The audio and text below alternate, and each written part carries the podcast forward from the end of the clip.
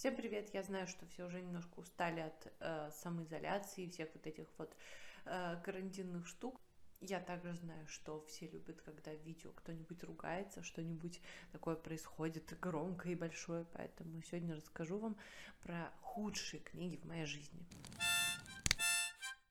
Когда я стала составлять список и лазить по своим прочитанным книжкам, я вдруг неожиданно для себя поняла, что а их не так и много.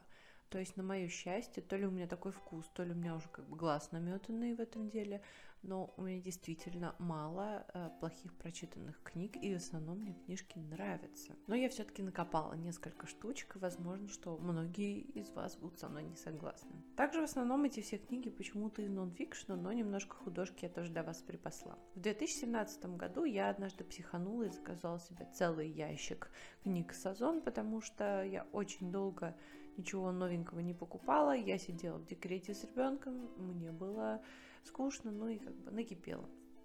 Среди них была книжка Збигнева Войцеховского, которая называется «Че Гевара», который хотел перемен.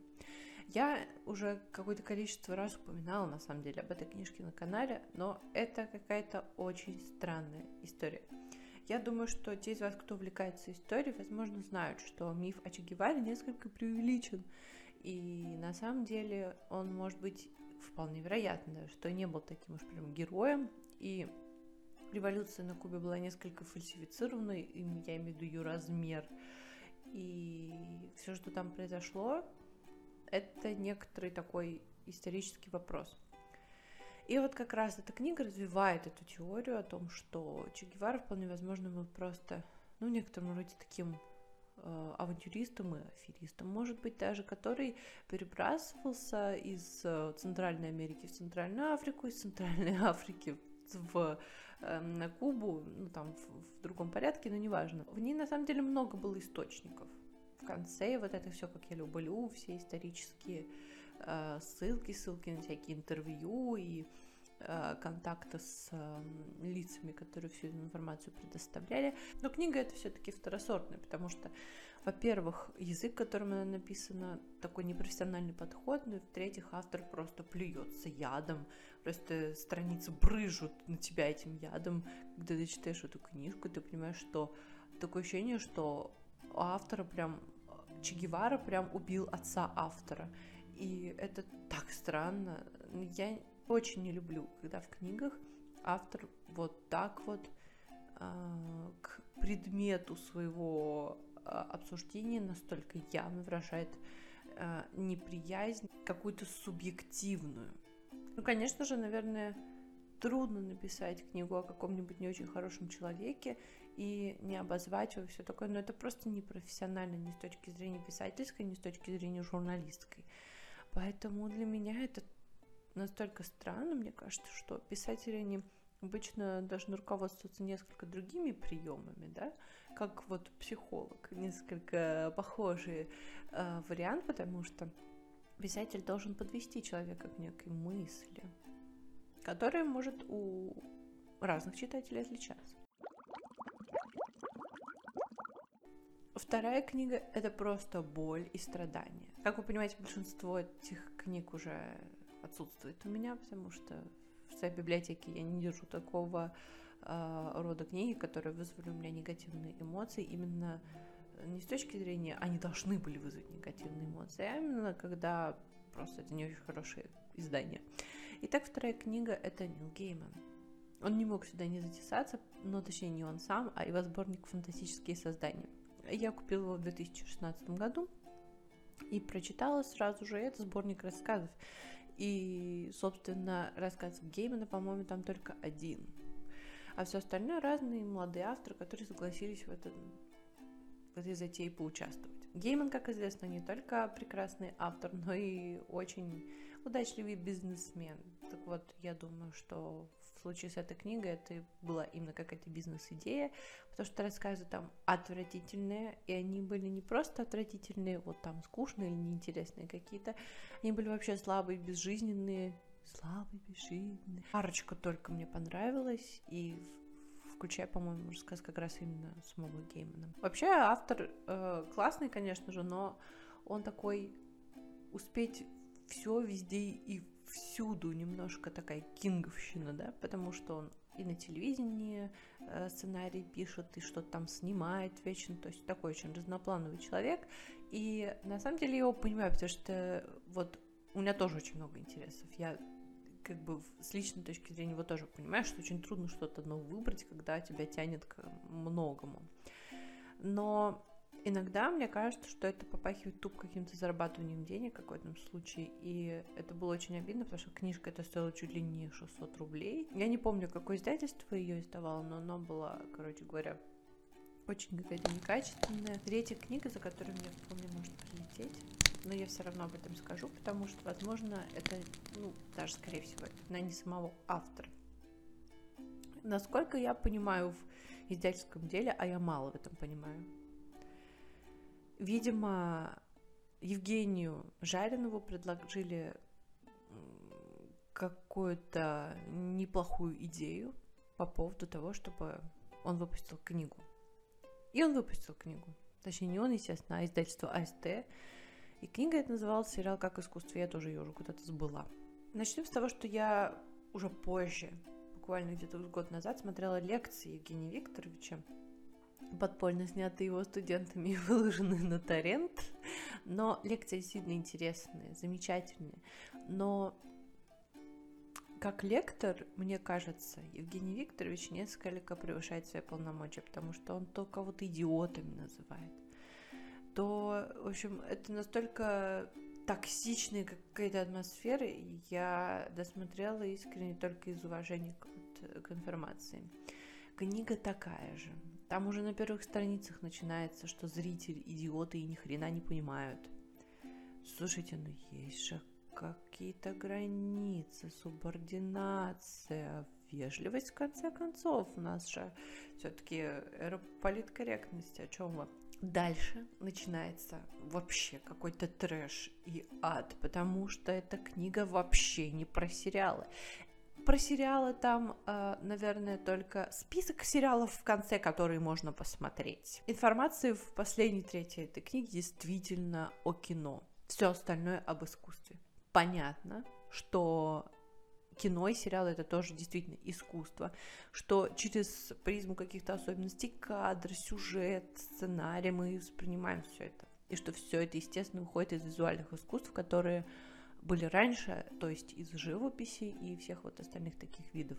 Но нельзя же занимать три четверти книги какой-то болтовней по поводу совершенно других предметов. Но если взглянуть еще внимательнее, то эта книга превращается в совсем уж кошмарную, потому что мы понимаем, что это вообще не связанные никак статьи, которые Жаринов написал в разное время, в разном месте. То есть э, издатели просто взяли разные куски разной информации, слепили в одно и издали. Про корректу... про... Я просто уже молчу про корректуру и редактуру, потому что там были такие позорные ошибки. Ну и, конечно же, я думаю, что если бы редактор вычитывал эту книгу, он бы убрал всякие замечания про зрителей идиотов. Все мы знаем, что издательство АСТ часто грешит такими вещами, поэтому...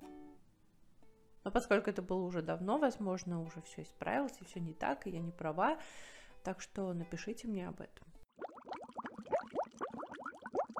Следующая книга по поводу которой у меня есть 24-минутное видео прошлого года, и это Сойер. Нет, это не Том Сойер. Это «Квантовая ночь» Роберта Сойера. Эта книга издана издательством Фанзон. У меня есть тоже к нему определенный вопрос, по крайней мере, к переводу. Но а, здесь опять мы наталкиваемся на вопрос о смысле и о содержании. Книга эта повествует о молодом человеке, который, которая а, благодаря одному из изобретений пытается спасти мир, изменить мир, и он понимает, что большинство людей в этом мире психии нужно изменить срочно полярность их, чтобы предотвратить какие-то страшные последствия. В том числе он обнаруживает, что главы э, таких главных противоборствующих государств, то есть России и США, видимо, автор открывает не только машину по изменению полярности мозга, но еще и машину времени, потому что он где-то в 50-х застрял, когда после войны существовал биполярный мир. И знаете, что меня бесит в литературе? Вот одна из самых просто кошмарных вещей, которые меня приводят всегда в какое-то неистовство, это когда в кино или в книге виноваты русские. Так вот, Сойер делает виноватыми русских. Но больше всего меня возмутила мораль этой книги, когда вначале автор начинает выступать за э, права всех и вся, за толерантность и либеральность, а в конце, не спрашивая никого, изменяет мозги всем людям на планете. Ну, то есть я думаю, что одна из главных мыслей этого десятилетия заключается в том, что у нас у всех должно быть личное пространство, и никто не имеет права влиять на мнение других людей. Мы должны слушать только себя и поступать так, как нам хочется, а долг — это что-то из э, эпохи классицизма. Но вот Роберт Сойер почему-то считает иначе. И мне кажется, что это делает книгу очень плохой. У меня до сих пор лежат эти книжки просто потому, что, знаете, их никто не захотел купить, и это дилогия Ричарда Хьюза «Лисица на чердаке» и «Деревянная пастушка». Деревянную пастушку я не читала, потому что «Лисица на чердаке» занадто меня поребила. А начинается все вообще с какого-то мертвого ребенка. И ладно, художественные приемы это хорошо, но по смыслу мы потом понимаем, что это просто обыкновенная какая-то второсортная билетристика, и недаром не только в России, но, по-моему, вообще в мире уже практически забыли имя этого писателя. Но, видимо, в Советском Союзе кто-то умудрился издать это, эти книги. Изданные они, кстати, в довольно-таки плохом варианте, мягкой обложке, но мне нравится и обложка, и оформление. Но вот то, что встречается внутри, это книга о фашизме, это книга о аристократии в своем вымирании, это книга о каких-то мертвых детях и о том, что э, на чердаке у себя один из э, героев прятал своего друга, который оказался впоследствии фашистом. И даже если я сейчас ошибусь, мне кажется, это вообще ничего страшного, потому что все равно никто не будет читать этот бред. Меня так травмировали первые сцены, что лето 2018 года у меня все почему-то в каком-то мрачном свете, и на самом деле остались прям очень неприятные ощущения от этой книги, и теперь вот воспоминания, получается, целого лета у меня омрачены вот такими вот. Но дело даже не в этом, потому что там и образы какие-то картонные, слабо прописаны, и какая-то очень заурядная идея. А еще я просто очень хорошо помню, что каждая глава заканчивалась чем-то типа «Но тогда он еще не знал, что эти прекрасные серые глаза слепы». И так каждые 20 страниц. Я здесь еще хочу добавить словечко замолвить за Исабель Альенде. А, да, я знаю, что многие любят эту писательницу, и я не могу сказать, что ее произведения какие-то самые плохие или ужасные на свете, потому что есть гораздо книги хуже. Но лично мне очень не понравился «Дом духов», потому что я не нашла в нем ни логики, ни какой-то оригинальной идеи, которая, по-моему, абсолютно точно списана с Маркиса, и это просто симбиоз двух романов, его «Любовь во время чумы» и «Сто лет одиночества». А, также сама фигура Исабели Ленда у меня вызывает вопросы, скажем так, потому что а, она такая прям патриотка-патриотка, но насколько я знаю, что она вообще не жила в это время в Чили, вообще она полжизни где-то в США провела она стремится в этой книге убелить своего дядю, который был президентом, собственно, в то время, а, президентом Чили. Я, если честно, не хочу углубляться в эти все политические моменты, потому что реально срач может развестись.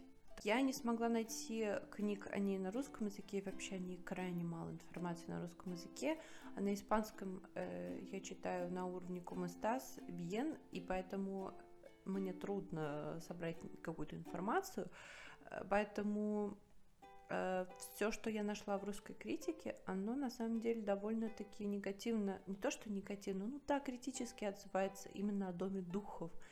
И хвалит у Альенды непосредственно вот эту детективную ее билетристику, то есть у нее, оказывается, есть несколько детективных романов. Так что, возможно, когда-нибудь я вернусь этой писательнице и выясню, что же в ней такого. Так что, насколько я поняла, она стала популярной именно после вот этих всех э, детективных своих историй. Это многое объясняет. Следующая книга, которую мы читали в прошлом году на совместных чтениях с Мари Ковальским, это клуб любителей книг и пирогов из картофельных очистков. Я это сказала. Автор ее Мэриан Шефер и Энни Берроуз, они родственницы, они написали вот такую книжку. Одна из них какая-то писательница слезливых романов, и вот э, она, видимо, писала любовную линию, и это ужасно. Все остальное в романе не менее ужасно, потому что это роман про э, оккупацию нормандских островов, то есть Гернси и всех таких, во время Второй мировой. Там ужасно Мэри Сьюшины герои, там нет никакой вообще логики, там какие-то тупые поступки. Э, абсолютно не передан дух времени, абсолютно не, не передан вот этот военный дух, потому что, наверное, все-таки оккупация это драматическое, трагическое событие для э, народа. Это все очень слезливо и розово-сопливо.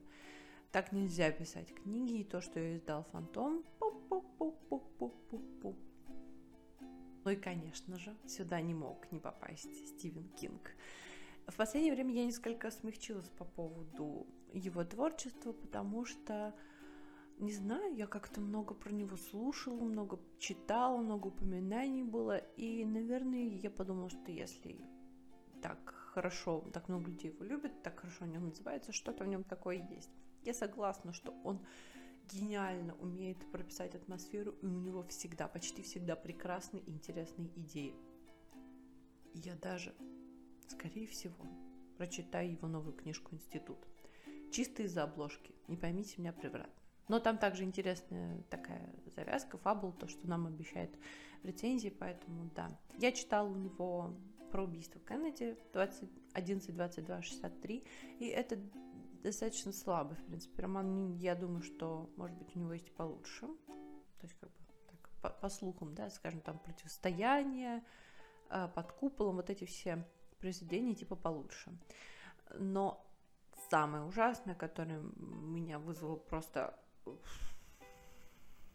кипяток мозга, это долгая прогулка это произведение по меркам Кинга, когда он расписывал ручку, там что-то типа 300 страниц или 250. И это типа антиутопия, которая на самом деле нисколько не антиутопия. Опять же, идеальные идеи. Просто мальчишки идут 100 мальчишек, из которых должен выжить только один. Долгая прогулка, когда они идут столько, сколько они смогут пройти без остановок, без на перекус, на пописать, на что угодно. Они могут разговаривать, переговариваться между собой, но они должны дойти до конца, не останавливаясь. Все остальные умирают, побежает только один. Все.